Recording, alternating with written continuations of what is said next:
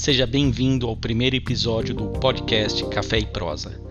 Contaremos com algumas reflexões sobre o tema Por que é tão difícil mudar? com a nossa convidada, a psicóloga Ana Flávia Miliani. Aproveite!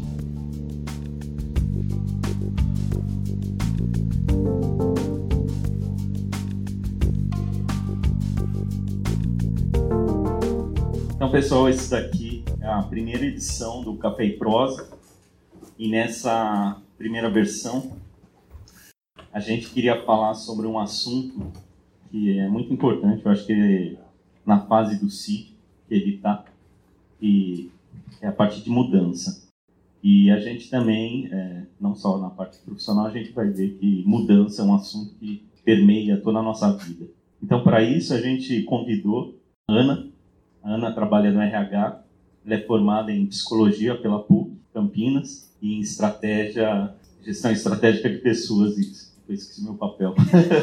a gente preparou uma colinha aqui só para se guiar né? E então a gente conversou bastante, a Ana preparou uma, uma visão bem interessante que ela vai compartilhar aqui com a gente. Bom dia, pessoal. Obrigada pelo convite. Queria agradecer o Zé, queria agradecer o grupo também pelo convite.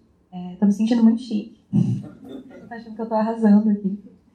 E para começar, eu queria dizer, vamos ficar todo mundo bem tranquilo, mudar é difícil para todo mundo comentei com o Zé, a gente cria muito uma ilusão de que todo mundo tem uma vida muito perfeita, que todo mundo consegue fazer as coisas muito fáceis. Então a gente vê o cara ali na academia, a gente vê a blogueira fitness e fala, pô, o cara consegue, por que, que eu não?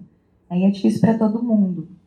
E antes da gente começar, eu quero propor uma atividade para que a gente comece a fazer um aquecimento. Então, todo mundo fica de pé. Agora eu vou escolher uma pessoa para vir aqui no meio. Não, tô brincando. Eu vou propor para a gente fazer um alongamento, todo mundo junto. Então, todo mundo se prepara aí para fazer o alongamento.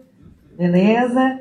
Então, vamos puxar a cabeça para, no caso de vocês, direita, no meu caso, esquerda.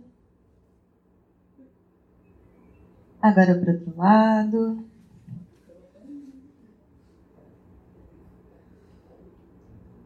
Eu tô contando na cabeça, tá, gente? Agora para baixo.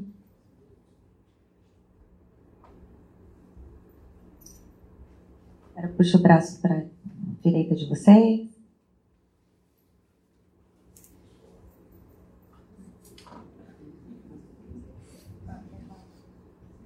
Esquerda.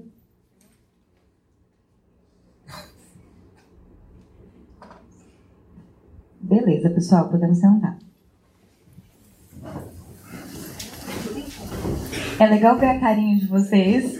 Eu previ isso para o Zé. Eu falei, Zé, vai acontecer X coisa. É, o que que acontece, né? Todo mundo aqui sabe que se alongar é bom. Vocês concordam comigo? Faz bem para a saúde, impede alguns tipos de doença, né? impede tendinite. Na hora que eu propus para vocês ficarem em pé, eu já vi começou comentário. Um cochichou, um olhou pro lado. Aí na hora que eu falei, vamos alongar, teve gente que fez assim, meu Deus, o que essa menina tá fazendo aqui? E aí a gente começou o processo da atividade e vocês foram fazendo, alguns comentários também foram surgindo. O que, que aconteceu? Vocês não puderam resistir à mudança, porque no caso eu sou a convidada, vocês vão fazer o que eu pedi. Mas se pudesse resistir, se fosse o cara da laboral chegando falando, e aí galera, vamos começar a laboral? Muita gente não ia levantar. Porque a gente tende a manter um estado de inércia. Né? Então, começando aí, o porquê que é tão difícil mudar? Eu propus uma pequena uma simples alteração no status quo que vocês estavam. Está todo mundo sentado, está todo mundo confortável, está todo mundo né, numa expectativa de conversar um pouquinho. E aí eu propus isso e isso já gerou uma alteração. Racionalmente vocês sabem que o que eu pedi para vocês fazerem é bom. Racionalmente passa pela cabeça que, pô, é bacana, né? Tem que se alongar. Mas por que, que a gente resiste, então? Por que, que incomodou algumas pessoas? Por que, que alguém riu, né? Falou, pô, que saco, né? A menina vem aqui para falar, faz a gente fazer atividade física. Porque a nossa tendência natural é manter o estado, né? Newton já previu isso lá muito tempo atrás, né? Um corpo parado permanece parado. Princípio da inércia.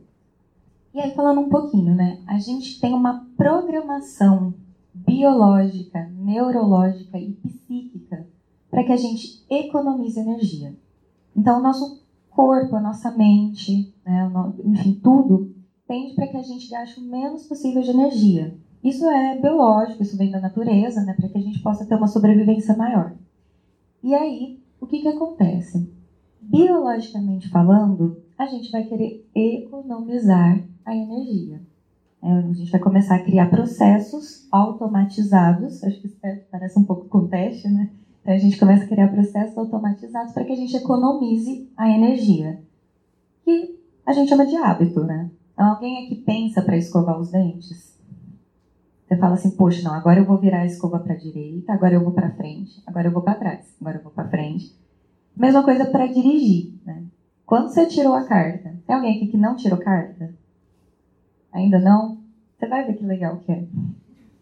É um pânico, porque tem três pedais, aí tem aqui do lado uma embreagem, e tem cinco marchas e, uma, e tem a ré. E aí, de vez em quando, dependendo do carro, você engata a ré no meio da, do negócio. Aí o carro faz um barulho horroroso. E aí você, vai, você para numa subida e você fala, X e agora? Agora eu tenho que parar, pôr a primeira, achar o ponto, acelerar, mudar para a segunda, você fica desesperado. Hoje alguém que dirige há muito tempo pensa nisso? Não, é automático, né? Eu falo que hoje vocês trocam a música do carro, dirige, xinga o cara que cruzou você, cortou você, e as meninas ainda fazem a maquiagem, né, enquanto estão indo. Então é um processo que se automatizou. Ele não gasta mais consumo de energia, nem física, nem psíquica. Física até um pouquinho, mas psíquica, você não você consegue pensar em outra coisa, colocar a música lá, né, você está sofrendo, aí você fica pensando que você está num clipe. Você consegue botar a sua mente em outro lugar. É, um outro ponto né, que a gente tem é o psicológico, né, o psíquico. E eu, óbvio, como psicóloga, vou querer trazer esse viés também. A gente fala muito na psicologia sobre dores conhecidas. Quando a gente vive uma situação, ela é uma dor que a gente já conhece. Independente de ser positivo ou não, a gente fala que existe essa dor conhecida. Quando eu falo vamos mudar, eu estou propondo que a gente vá para uma dor desconhecida. E a gente tem medo do desconhecido. Então, um grande exemplo que eu dou. Quem que aqui é solteiro? Quem aqui namora? Quem é casado? Porra, maioria. Bem, vou fazer uma pergunta para os solteiros. Solteiros, o que vocês acham de casar?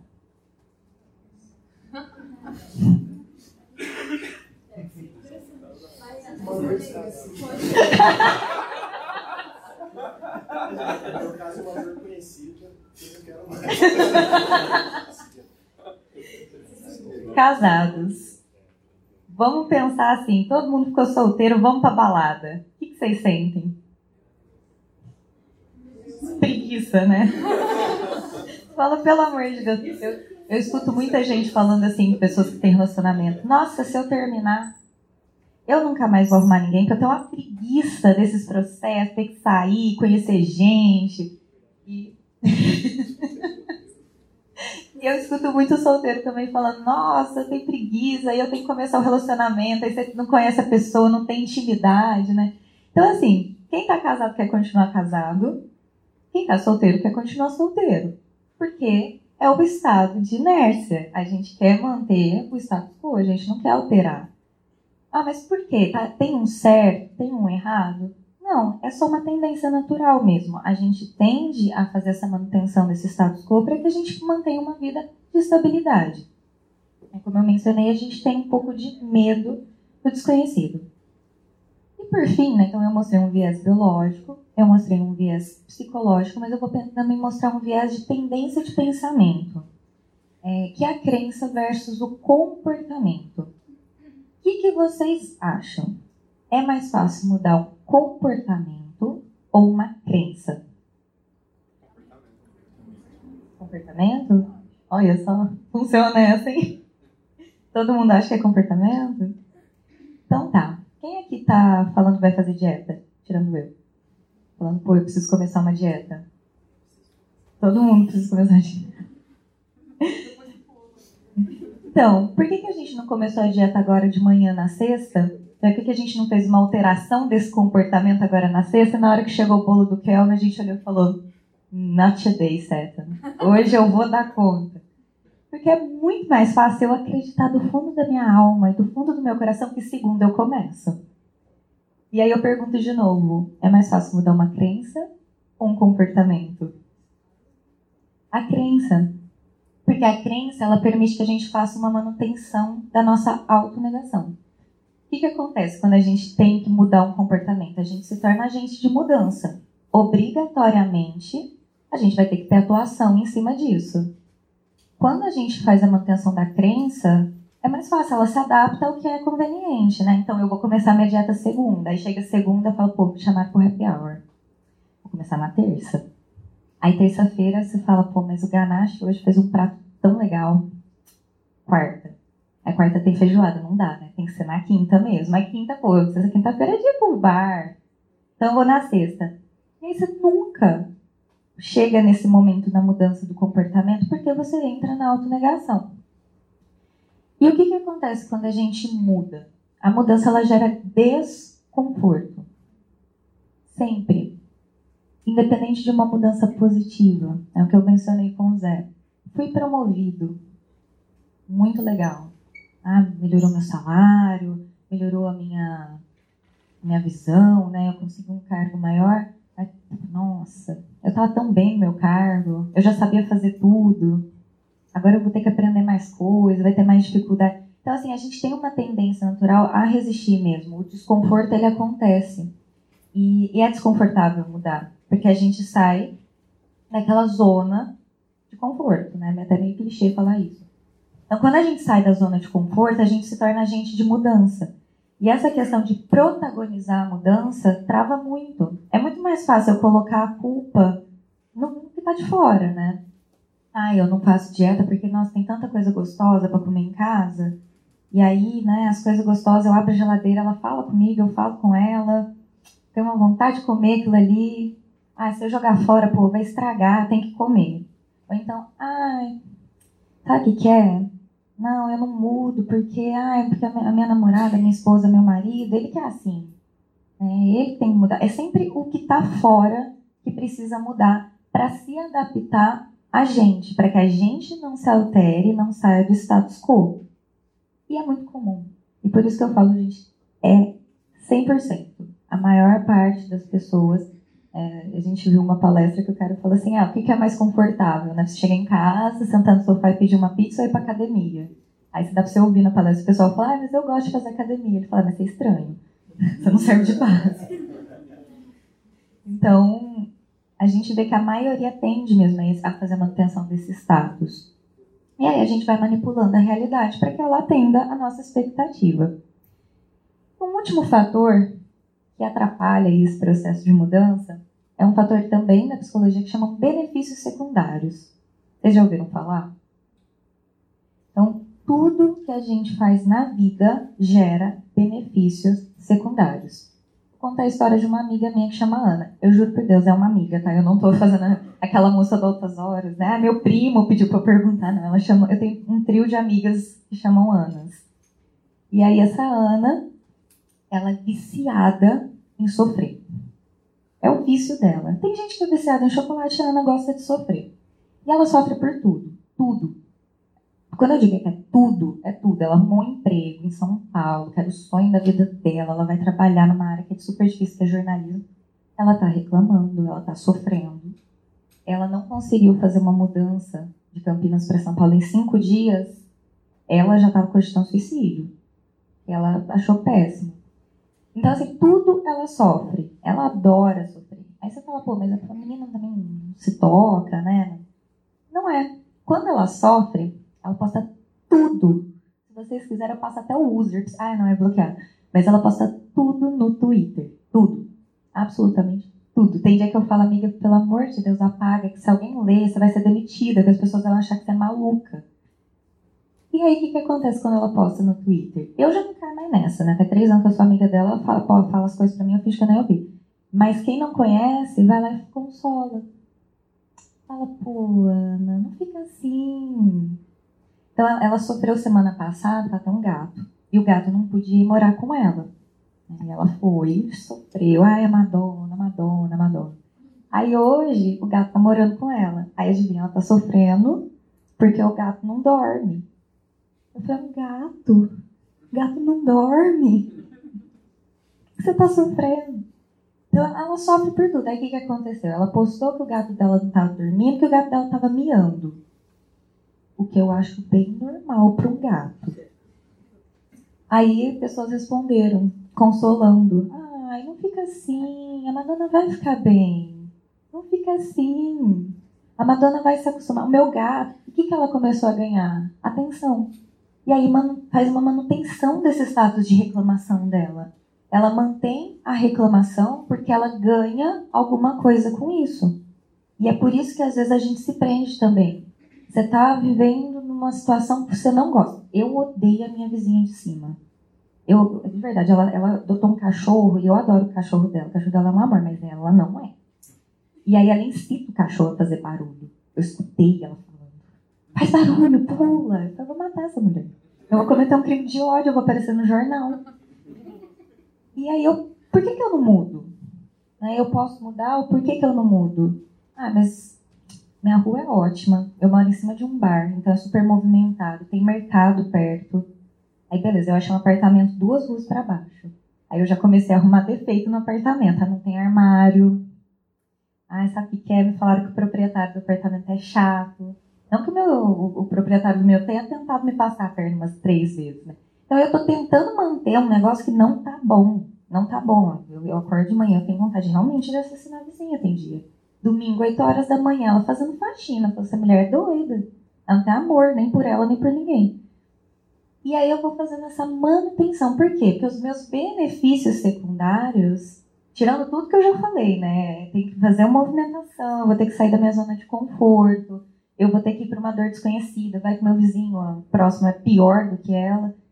E aí eu também tenho meus benefícios secundários às vezes até os benefícios primários, né? Pensa, eu vou mudar de cidade, eu vou perder todo o meu círculo social, vou perder as ruas que eu já conheço, os shoppings que eu já conheço. Então a gente acaba se prendendo nesses fatores para que a gente justifique o porquê não mudar. Legal. Então, você mostrou vários viés, né? tanto psicológico quanto biológico também da dificuldade da mudança. Né? Mas se é tão difícil mudar, por que, que eu preciso mudar? Né? Por que a gente não pode ficar no nosso estado? Né? Se é tão difícil. Porque você morre. Basicamente é essa a resposta. Vocês conhecem Darwin? Teoria da evolução. Quem não se adapta, morre. Hoje em dia, a gente não tem mais uma necessidade de se adaptar porque um predador vai nos pegar, porque a gente precisa perpetuar a espécie. Né? A gente evoluiu muito em relação a isso, mas aí o que, que se torna a nossa morte? Né? O que, que é essa necessidade de adaptação para sobrevivência? A gente vive num mundo profundamente em mudanças. Vocês trabalham com tecnologia. A tecnologia de hoje, de cinco anos atrás, tem diferença? Quem está aqui no CID há mais de 5 anos? O CID hoje, o CID de 5 anos atrás, tem diferença? De projeto, de tecnologia, de ambiente, de empresa. Então, a gente sabe. Quando eu entrei na faculdade, a gente não tinha WhatsApp. Não tinha WhatsApp. Vocês lembram de um mundo onde não tinha WhatsApp? Ele não lembra. Então, assim, tem, tem, criança que eu converso que a criança fala assim, não, porque a, a, TV antigamente ela era de tubo. Fala antigamente. Moça, não fala isso pra mim, não. Então, você vai vendo, né, como que a coisa vai mudando. Tem criança que nasceu e não sabe o que, que é viver numa era analógica. Ela só conhece o touch. Cadê o, o Kelvin? A sua menina não deve saber o que, que é uma coisa analógica. Ela só sabe o que é o touch. Ela já nasce com o dedinho assim, ó. Então, é, gente, tem criança de um ano que abre o celular da mãe e bota vídeo. Com ano de idade, ela lambia o chão. Eu não sabia fazer essas coisas. Então, assim, as crianças são muito mais adaptadas, às vezes, ao nosso mundo, ao nosso universo, do que a gente mesmo. Porque elas, já, elas nascem sem todas essas travas que eu comentei. É isso a gente vai construindo ao longo da vida. É, e quem não muda morre. Isso é um fato. É, o mercado de trabalho hoje, uma das características mais importantes que a gente escuta, né? Então, quando eu sento com o Zé ou com alguém para fazer um processo seletivo, quando eu converso com as minhas colegas de RH, o que, que é o que eu mais escuto? Adaptabilidade, flexibilidade. Isso hoje é muito mais valorizado que o inglês, por exemplo. Porque você sabe que se a pessoa é adaptável, ela aprende o inglês. Agora, se a pessoa é rígida, não adianta ela ter inglês e não me atender numa necessidade, eu preciso fazer uma movimentação. A pessoa trava. Eu falo, poxa, como é que eu vou fazer, né? Eu não consigo manter ela aqui, mas eu preciso para ela lá e ela não quer ir. Aí a gente começa a entender que o mundo do trabalho também pede essa gestão de mudança, pede que você mude, você se atualize. É, então, falando um pouquinho né, do, do que a gente visualiza hoje de mercado, que as pessoas precisam estar preparadas para mudar, porque a mudança vai vir. Quem se adaptar vai ter mais facilidade. E a gente tem uma mania de resistir, resistir, resistir, resistir até o limite. Aí quando a gente tem que fazer, a gente tem que fazer de uma vez. É do dia para a noite. Tá? Acorda de manhã e fala assim: não, se eu não fizer hoje, acabou, não vai ter mais outra oportunidade para eu fazer. Então acontece muito isso em relação à mudança. E a gente tem uma tendência violenta de olhar só o lado negativo da coisa. Mas é impressionante. Acontece uma coisa positiva na sua vida você vai avaliar primeiro o lado negativo para depois entender o lado positivo. Isso é muito comum, gente. Não é uma coisa, ah, é a Ana falando, é o Zé, é vocês. É, é generalista mesmo. A gente vai fazer gestão de risco antes de fazer qualquer outro tipo de gestão. A gente vai encontrar tudo que a gente pode usar para impedir, para negar, para depois a gente aceitar. É, e isso pode é, atrasar certos processos aonde a gente precisa ter um pouco mais de agilidade. Então, ninguém assim, todo mundo, quando houve a mudança do celular analógico né, para o celular touch, eu acho que isso a gente ainda vê, né? Alguém tem um pai ou uma mãe que se recusa, fala, não vou, não quero. O meu pai, ele usa um celular meu, rosa pink, a cor dessa blusa. Teclado cor, ele não tem nem câmera. Acho que ele tem uma câmera atrás, né? não tem câmera frontal. Ele se recusa. Ele se recusa. Por que, que ele se recusa? Porque ele se recusa. Ele justifica a recusa dele com eu recuso, eu não quero, eu não faço questão. E aí a gente vai vendo o quê? Que ele vai ficando defasado.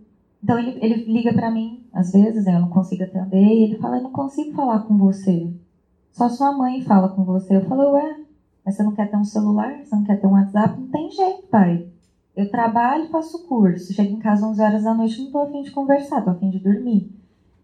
E aí eu vou vendo o quê? Que ele tá ficando defasado, uma coisa bem menor escala, que é na relação familiar. Eu e minha mãe, a gente tem muito mais relação. Minha mãe sabe todas as coisas que acontecem comigo. E aí, o que, que a minha mãe faz? Ela não conta para ele, né? Então, ele vai ficando cada vez mais defasado. É a mesma coisa dentro de um ambiente de trabalho. Você tem que fazer uma movimentação e você se nega isso vai te deixando para trás. Porque as pessoas que forem se movimentando, elas acabam indo mais rápido para as outras coisas. Então a gente precisa prestar atenção nisso, né? A gente precisa entender qual que também é o nosso papel dentro dessa mudança, aonde que eu estou resistindo, aonde que eu estou negando a mudança, né? O que que eu posso fazer para não negar essa mudança? É, acho que isso é esse fato acho que de negação, né? Eu tenho até um exemplo que o ano passado eu fiz teatro, né? Eu falei assim, eu quero me tirar da zona de conforto e vou fazer um negócio bem radical. E teatro é bem difícil de fazer, principalmente para gente que é da área de computação. A gente gosta de raciocínio, né? É, essa é a nossa praia. Pensar, mexer, mas lá sossegado o teatro, você tem contato com pessoas, você tem confiança, você tem que se expor, você tem que arriscar. E era um, era um desafio, sabe? Quando eu me matriculei, era, esse era o objetivo, mas assim, é, eu vou dizer, cada aula que eu ia era um desafio. Então, assim, eu falei assim, eu não sei se eu vou chegar ao final. Né? Era um curso de um semestre. Eu falei, não sei se eu vou conseguir chegar ao final. Mas eu falei assim, se eu conseguir para a próxima aula, já tá bom. Então esse era o meu desafio. Era, então assim, quando eu ia para aula, nossa, agora, será que não tenho, não surge alguma coisa para eu escapar, né? E surgiam coisas, chovia, caía maior vendaval, assim, e aí eu falei assim, não, ó, tudo indica que é, né, eu tenho desculpa para não ir. Eu falei assim, não, eu vou. E aí eu, então cada dia que eu ia era um desafio. Nossa. E no final falei, nossa, consegui. Pelo menos esse dia eu consegui, né? Então acho que é importante quando a gente tem uma mudança grande, assim, valorizar cada pequeno passo que você consegue, né?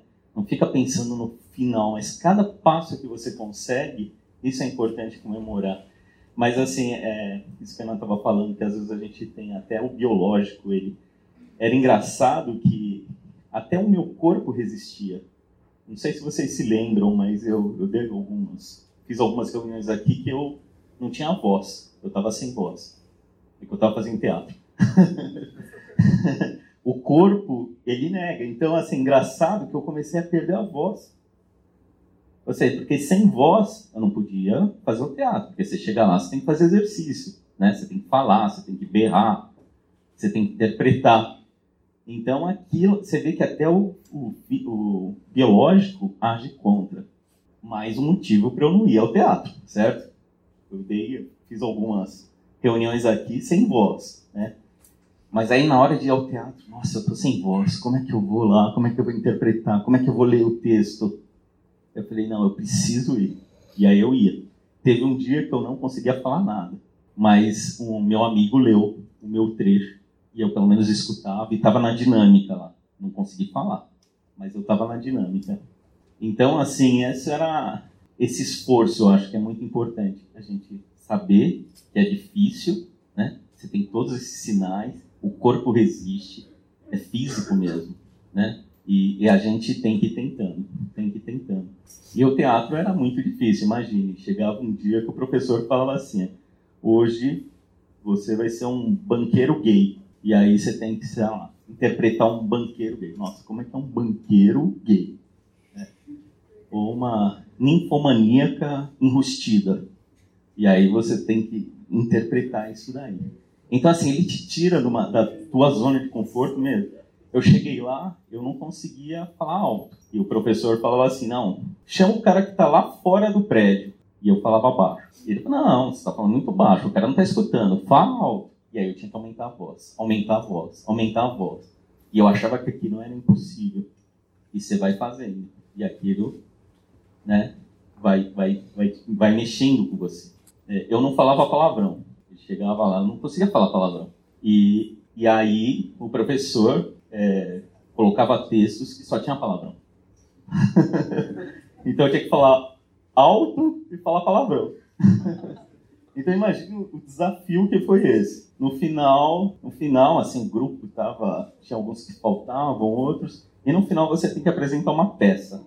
Aí tudo bem, tem palco, ia ser paga, ingresso, tem gente que vem de fora, né? Mais um desafio, eu nunca apresentei, nunca fiz teatro, nunca me apresentei para produção assim, né? Em reunião, então, mas aqui é é mais fácil lá. Você está interpretando, você tem, tinha que decorar um texto de quatro páginas. Eu falei assim, eu não sou bom de decorar. Eu fiz exatas justamente porque eu não gostava de decorar, né? Então tinha o desafio de decorar um texto, de se apresentar, de falar alto, falar palavrão. Eu achava que, faltando uma semana para a peça, eu falando pro professor, ah, mas acho que não vai dar certo, não é melhor a gente adiar para mais um mês? A gente não está decorando o texto eu e meu amigo era uma dupla, né? E a gente, eu, a gente não estava bom, a gente esquecia o texto na metade. Como é que a gente vai apresentar daqui uma semana se a gente está esquecendo o texto? O professor, não, não tem como. Aí começaram a vender os ingressos. Caramba, agora não tem como escapar disso. E aí chegou na véspera, aí também tem o, acho que a adrenalina, né? A adrenalina, ela te move e eu sei que na véspera a gente ainda não estava com o texto decorado. Uma hora antes do espetáculo a gente fez a última, o último ensaio e foi a primeira vez que a gente passou o texto inteiro. e eu falei, nossa, é aquela sorte que agora vai começar o espetáculo, a gente vai esquecer tudo, né? E aí começou o espetáculo E a gente conseguiu. Foi a segunda vez que a gente conseguiu fazer o texto inteiro. E a minha esposa foi assistir. Eu não abri para todo mundo, porque eu falei, isso é muito pessoal. Eu não estava preparado. Mas eu falei assim, minha esposa, deixa ela aí. Ela sabia de todo esse movimento, né? Ela foi com um amigo. Eu sei que ela demorou 10 minutos para se situar quando eu entrei, porque eu entro com uma barra de ferro falando palavrão alto, assim, quebrando tudo, né? O personagem está saindo de um, de um assalto, ele chega assim arrebentando. Minha esposa se assustou, falou, nossa, quem é esse? Ficou 10 minutos congelada, depois que ela começou a tirar foto e filmar, porque ela é de filmar e tirar foto. Então, assim, os 10 primeiros minutos não tem filmado. e, mas é engraçado que ela falou assim que não era eu, era outra pessoa. A peça era de, do Plínio Marcos, é, chamava Dois Perdidos numa Noite Suja. Então, só pelo título você já sabe que o negócio é bem. E ele pega bem as emoções bem básicas de, de um cara que assaltou, uh, um cara uh, enchendo o saco do outro. Então, é, é, é, é um, um, sentimento bem básico, bem enrustido nosso de dentro. Então, para você conseguir interpretar, você tem que fazer todo esse esforço de, de se conectar, né? Se conectar com as emoções que a gente tem. Então, acho que esse foi um, um grande é, desafio. É, pretendo voltar, não esse ano. Esse ano aqui eu vou fazer MBA em Ciências de Dados. Só para acalmar, né? Para ir no. eu falei, não, tenho que acalmar um ano, depois eu volto. Mas assim, você percebe que depois que você faz isso, você e consegue, é, é, você é, muda muita coisa. Você é outra pessoa. Né? Acho que cada dia a gente acorda outra pessoa mas você dá um salto muito forte quando você se desafia a fazer algumas mudanças e, e consegue completar, né? Dando tudo isso daí que a gente viu sobre as dificuldades da mudança, é, a necessidade, né? Que a gente tem que se adaptar ao mundo, a importância da gente mudar. Eu sei que é difícil a gente falar em dicas, mas o que, que a gente pode fazer para facilitar um pouco esse, esse processo? Né? Muito bacana a história, Zé. Maravilhoso. Eu falo que quando a gente pisa no palco, eu faço teatro musical, gente. Quando a gente pisa no palco acontece alguma coisa, né, que, joga a gente para cima. Mas o processo do teatro, de fato, é um processo muito, é muito grande de mudança e até ator que é profissional eles falam sobre isso, principalmente para quem atua em teatro, porque na, na novela você faz uma atuação, né, no filme você faz uma atuação com câmera, com equipe, né? É a mesma coisa da gente fazer uma reunião e vocês apresentarem, né? Tem um grupo conhecido. Teatro vai qualquer um. E a pessoa que está ali pode te vaiar. Ela pode mesmo. E você tem esse medo, né? O maior medo do artista é não ter palma no final. Né? Fica desesperado. Então é um processo de transição muito grande. Então foi muito bacana você ter passado por isso, Zé. É, só antes de eu responder a sua pergunta, eu queria falar uma outra coisa que eu esqueci. Eu tenho uma colinha aqui, aí eu fui ler e falei, pois isso é importante, né? É, que é a questão do, da gente tentar justificar algumas coisas com frases muito de efeito. Então a gente já entra um pouquinho do como evitar, né, como mudar, como evitar também. Então, duas grandes frases que a gente usa. Eu mereço. Quem nunca falou, vou tomar esse sorvetinho aqui porque eu mereço. Eu vou comprar essa blusinha porque eu mereço. Eu vou tomar uma cervejinha hoje e amanhã e depois de amanhã porque eu mereço. A gente merece mesmo, é óbvio que a gente merece, né? A gente sabe o caso, os leões que a gente mata por dia, a gente merece. Mas isso acaba justificando muita coisa, né? É, principalmente o processo da gente evitar a mudança. Ah, eu não vou começar uma dieta porque eu mereço comer mais uma coisa hoje. Eu não vou fazer atividade física porque eu mereço um dia de descanso. E a gente começa a se auto-sabotar.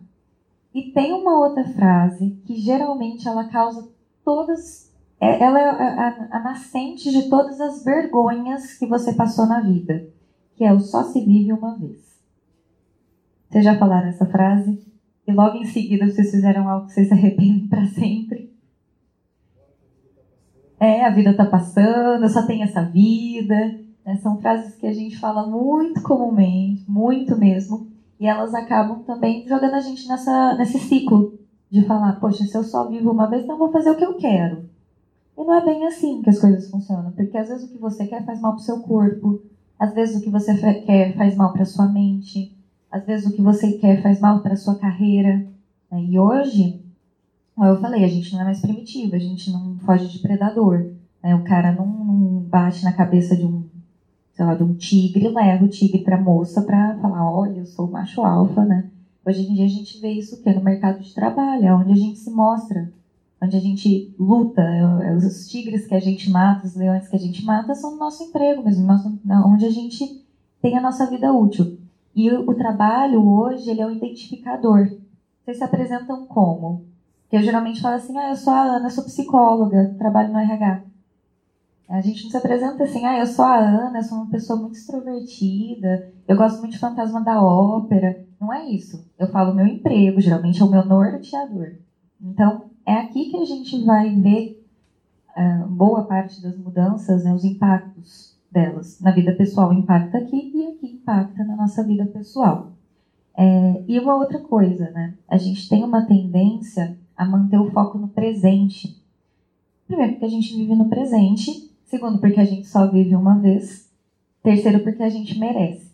O foco é no presente. Então, quando eu como um sorvetinho ali, todos os dias, hoje eu pego um, amanhã eu pego outro, eu não estou pensando que daqui duas semanas eu vou pesar e vou falar, meu Jesus Cristo, o que, que eu fiz com a minha vida? Vou perder esses dois quilos, vai ser um sacrifício. Ou então, quando eu decido que eu vou numa loja que tem liquidação e passo meu cartão no crédito, Tô vendo algumas, alguns roxinhos se identificando. Eu não tô pensando que no mês que vem essa fatura vai bater na minha conta e eu vou ficar desesperado. Eu vou começar a pensar em formas alternativas de ganhar dinheiro que talvez prejudique até a minha imagem pessoal. Não estou pensando nisso. A gente tem o foco na dor do presente, no momento, na situação do presente. Vou dar um exemplo que aconteceu com 100%, 120% dessa empresa. Quando a reforma começou a fazer poeira.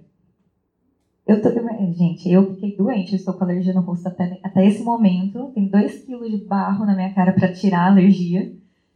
Todo mundo reclamou. Todo mundo. Tá com poeira, tá com barulho, tá quebrando as coisas. Ah, mas podia ser de jeito, podia ser de outro. Mas dois meses atrás todo mundo estava reclamando que o escritório era obsoleto, que o escritório não tinha cor, que o escritório não tinha vida. E depois que acabou a reforma, todo mundo começou a reclamar que a reforma que foi feita aí e eu não estou me excluindo, tá, gente? Eu também fiz minhas ponderações durante todo o período da reforma. Todo, exatamente todo, inclusive nesse momento eu continuo fazendo. Porque a minha dor é no presente. Eu não olho para trás e vejo que melhorou, eu não olho para frente e vejo onde isso vai me levar. Agora a poeira está me incomodando, eu tenho rinite alérgica e eu quero que a poeira suma. E é normal, a gente faz isso. É natural. Porque o nosso foco é se livrar da dor do presente. A gente vê o processo de mudança como um processo dolorido. E ele é mesmo doloroso, ele vai passando, a gente tem que fazer concessões, a gente tem que abrir mão, a gente perde coisas, a gente se movimenta, a gente gasta energia. Só que depois que muda, a gente até esquece que mudou, a gente acostuma tanto com a coisa. Vocês já estão acostumados com verde e roxo? Tem alguém aqui que lembra como que era a recepção azul?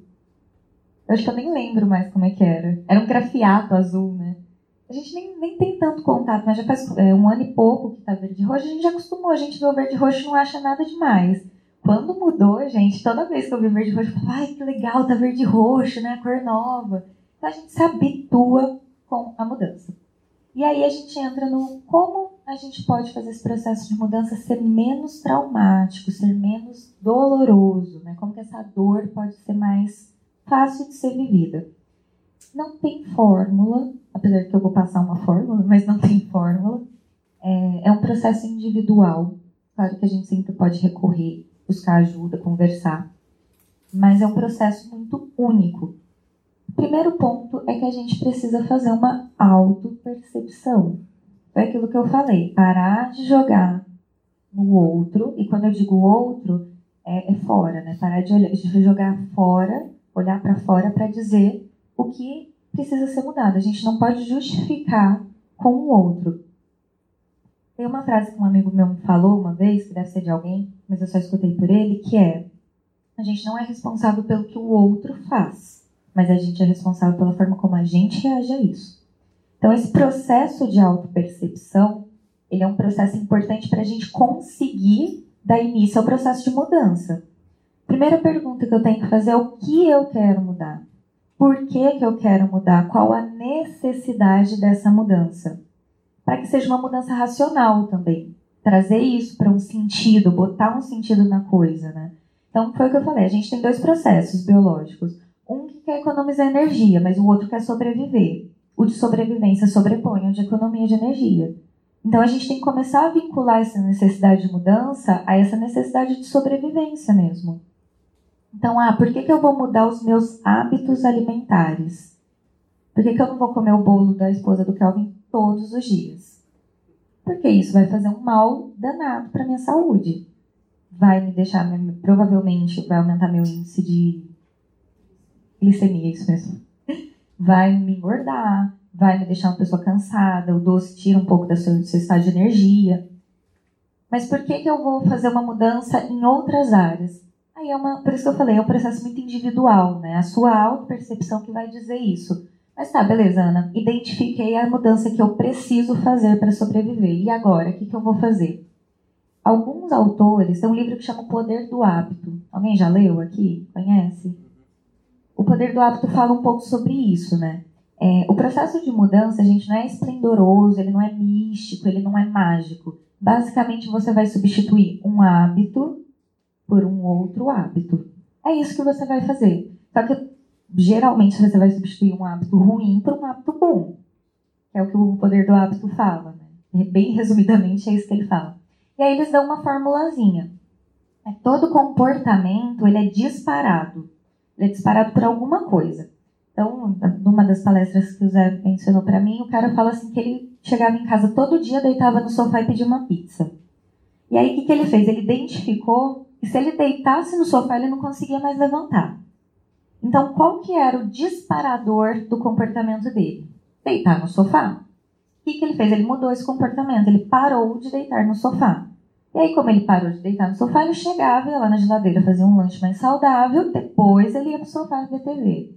E aí ele emagreceu, ele parou de engordar. É, é um exemplo que ele usa, né? Então é fazer isso, identificar qual que é, hoje essa palavra é maravilhosa, mas qual é o seu gatilho? Não sei se o pessoal dos memes aí sabe, o pessoal agora tudo fala que é gatilho, né? Mas o que, que é o disparador do seu comportamento? É, o que que leva, por exemplo, eu escovo os dentes assim que eu acordo. Então o que que dispara o meu comportamento? Acordar. Eu só não vou escovar os dentes de eu morrer, provavelmente. Ou quando eu não tiver um jeito de escovar os dentes. É que é um hábito automático, mas não é um hábito que eu precise mudar. Mas vamos pensar, né? Eu preciso começar a escovar os dentes depois que eu faço uma atividade. Como é que eu vou fazer isso? Eu vou ter que, sei lá, trancar a porta do meu banheiro, porque aí vai ser uma dificuldade. Eu vou lembrar que eu não posso entrar no banheiro e eu vou mudar o meu hábito. É uma coisa simples, é um exemplo bem banal, mas é uma coisa que a gente pode mudar. Né? Eu, eu sinto que hoje eu não consigo ir na academia. Por que, que eu não consigo ir na academia? Ah, porque é chato. Ah, porque gasta tempo. Ah, porque as pessoas da academia não são legais. Bacana. Mas eu preciso ir na academia. Então, o que, que eu vou fazer? Ao invés de eu ir para minha casa e chegar lá, olhar o sofá, falar, ah, sofá, ai, cama, oi, Netflix, tudo bem com você? Eu vou direto para academia. Mudei o gatilho, que era ir para casa e ter preguiça de ir para academia. Quando você muda o gatilho, você muda o comportamento. E aí você começa a manter o comportamento e aí você cria um novo hábito. Vai passar um ano, você vai perceber que se você não for para academia, você vai ficar incomodado. Você vai começar a notar que a, a rotina absorveu esse hábito. Seu corpo já faz ele ser um hábito de pouco gasto de energia. Por mais que na academia você gaste energia, para você fazer isso, você não precisa. A energia que a gente está falando é energia psíquica. Você não precisa forçar sua mente a fazer uma coisa, sua mente fazer ela sozinha por você. É, um, outro, um outro ponto é que a gente tem uma mania de acordar e falar assim: hoje eu vou mudar. Todo mundo já teve um dia que falou: a partir de hoje eu vou mudar. E eu vou melhorar minha alimentação, eu vou começar a academia, eu vou ler um livro por dia, eu vou começar a dormir oito horas e eu não vou mais beber. E aí você decidiu fazer cinco coisas num dia só. Qual é a chance de você falhar? 100%. Então, mudar uma coisa de cada vez. É claro que tem hora que a gente tem que mudar tudo. Ah, vou mudar de país. Não tem jeito. Ah, eu vou primeiro mudar então minha casa, e depois eu mudo meu círculo social. Não, você vai ter que mudar tudo. Mas quando a gente tem controle, é muito mais fácil. Não, hoje eu vou reduzir a quantidade de carboidrato que eu como. É muito mais fácil do que eu falar, eu não vou comer mais nada de carboidrato.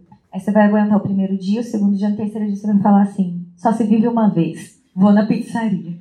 E vai comer pizza até explodir, no outro dia você vai ter ressaca moral.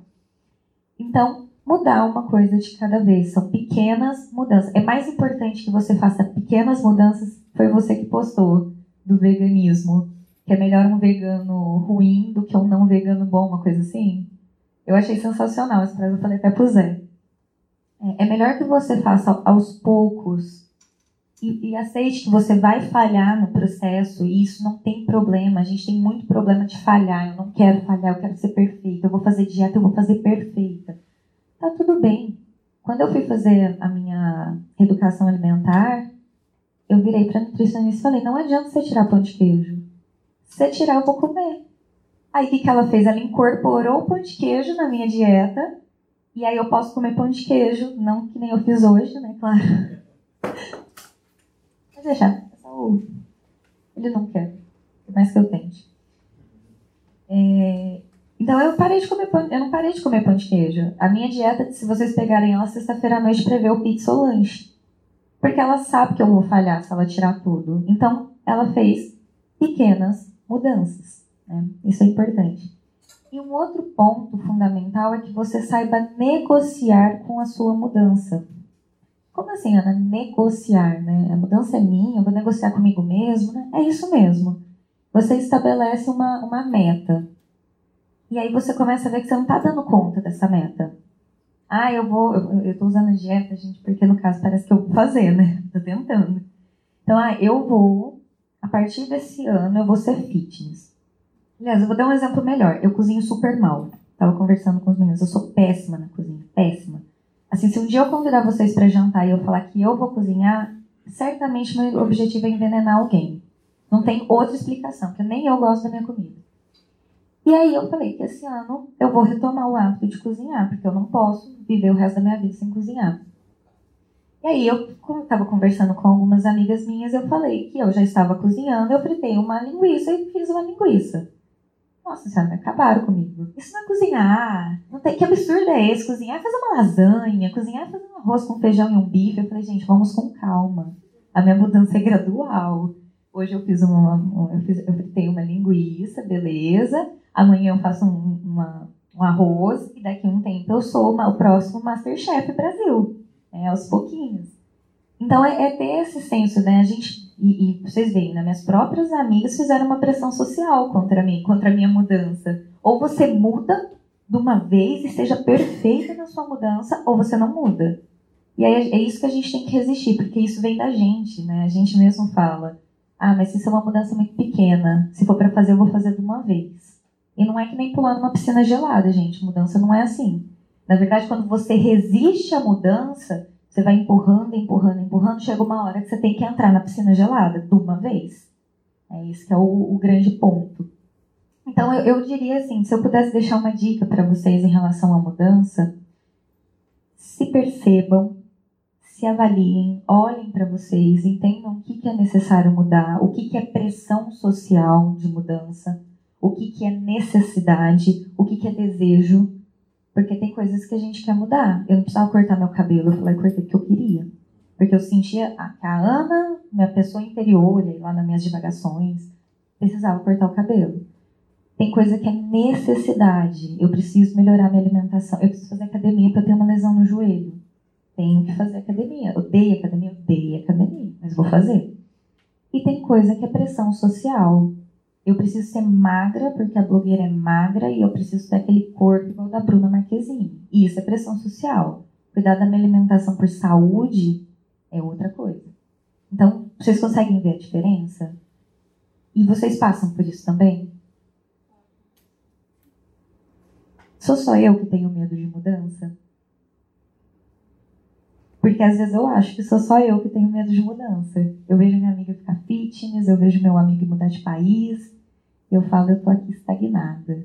Foi meu, foi meu assunto de terapia. Quando o Zé veio falar comigo, do, do pessoal do time, né, de desenvolvimento, falou, vamos falar de mudança. Eu falei, Jesus, isso é sinal? O senhor está falando comigo, Deus? Fazia duas semanas que eu estava falando só de mudança. Aí fui na igreja, o pastor falou de mudança. Eu liguei para minha mãe, minha mãe falou de mudança. O Zé falou de mudança. Falei, gente, é sinal, sinal para mudar. Aí eu fiz uma avaliação e falei, de fato, eu preciso sair do meu apartamento, urgente, antes que vocês percam uma pessoa do RH porque ela vai estar presa. Teve um dia, gente, que eu peguei um cabo de vassoura, eu juro por Deus, eu fiquei muito nervosa. Os porteiros me seguravam pelo pulso, falavam assim, pelo amor de Deus, fica tranquila. Eu vou matar essa mulher. Domingo, 8 horas da manhã, ela tá doida. Mundial, né? os famosos incomodados que se retirem, né? Mas no final das contas, o que foi a mudança que eu fiz em relação a essa pessoa, né? Que se chama Ana, por coincidência. Eu chamei ela para conversar que foi um processo de mudança para mim, porque o, a raiva que eu tava sentindo daquela mulher, a, a, minha conversa com ela ia ser numa língua diferente. Chamei, chamei ela na minha casa, porque se eu cometesse o crime dava para esconder o corpo, pelo menos dava tempo de fugir. E aí eu chamei ela para conversar e a gente descobriu que o síndico do prédio estava jogando ela contra mim e eu contra ela. O síndico falava para ela que o que ela estava fazendo era certo para ela continuar, e para mim o síndico falava para eu reclamar porque ele ia dar uma multa. Aí a gente descobriu que a gente estava se odiando à toa, ela comprou meinha pro cachorro e parou o barulho. Parou assim, né? Domingo de manhã ela não faz mais barulho. Mas olha para você ver, né? Foi um processo de mudança horroroso para mim, que eu, eu realmente estava com muita raiva dela. E a gente conversou e se resolveu. A gente mudou o hábito. A gente fez o que? A gente identificou o gatilho, a gente mudou o comportamento e a gente manteve o comportamento. Mas mesmo assim eu vou mudar, gente, porque aí eu cheguei no meu limite. Beleza? Eu queria também fazer um outro comentário com vocês, esse mais é, um ponto de vista da Ana aqui, é, pessoal. Não, eu, eu, gente, eu não sou pessoa jurídica, eu gostaria muito de contar isso para vocês, que as pessoas olham para mim e falam assim, ah, a Ana falou, então RH falou, pessoa física, tá, gente? É, a gente passa por muita coisa em todos os ambientes que a gente está, pessoal, profissional, acadêmico. É, e é natural que a gente vivencie situações de mudanças boas, de mudanças ruins e de mudanças necessárias, que não são nem boas nem ruins, só são necessárias. É, não é diferente no CID, tenho certeza que não é diferente na vida pessoal de vocês, nem na minha. E alguém já tenha trabalhado em outras empresas sabe que nas outras empresas também era assim. É, é natural que a gente resista, é natural que a gente reclame, mas é importante que a gente assuma o nosso papel e a nossa responsabilidade nesses processos. Né? Então, ah, o meu trabalho não está bom. Qual é a minha responsabilidade nesse momento de mudança?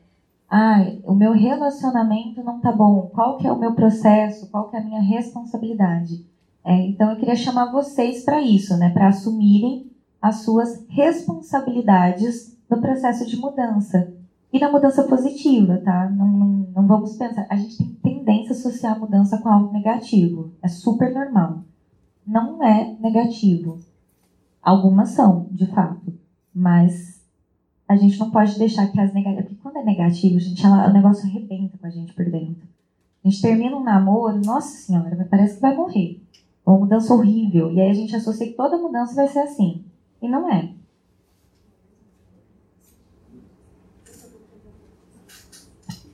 Bem, a gente começou esse bate-papo com a pergunta do porquê é tão difícil mudar. Não sei se eu consegui responder para vocês. Espero que eu tenha conseguido pelo menos contar um pouquinho do que eu entendo do porquê é tão difícil mudar.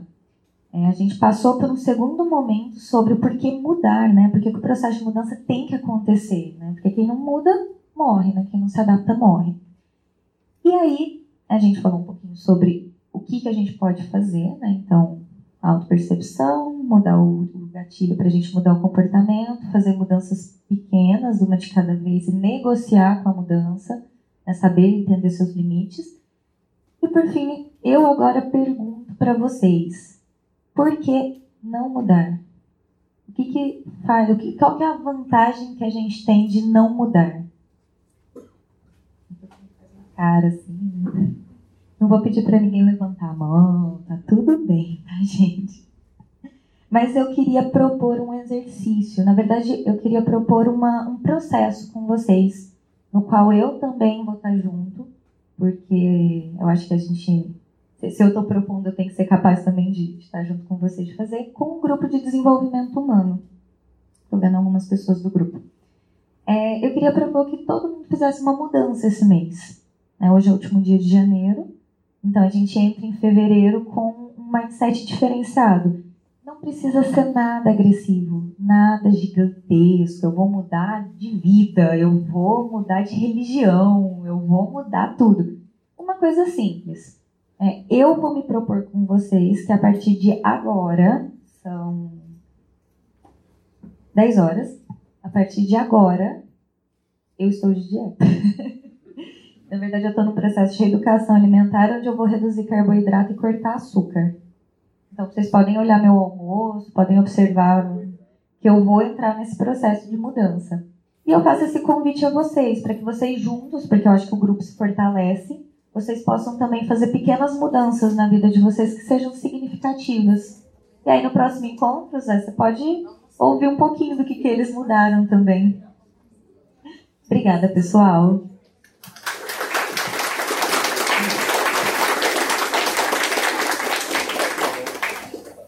Queria agradecer aqui a presença da Ana e todas essas reflexões. Né? O objetivo era esse, era refletir mesmo. Né? E que a gente guarde esses, esses, essas palavras e que a gente reflita durante a nossa vida, durante os próximos dias e, e sinta né, dentro da gente por que é tão difícil mudar e se proponha a uma mudança simples para a gente ver que é possível e aí a gente vai criando hábito e vendo que é possível mudar. Beleza? Agradeço a presença de todos e a organização do time. Beleza? Obrigado, pessoal.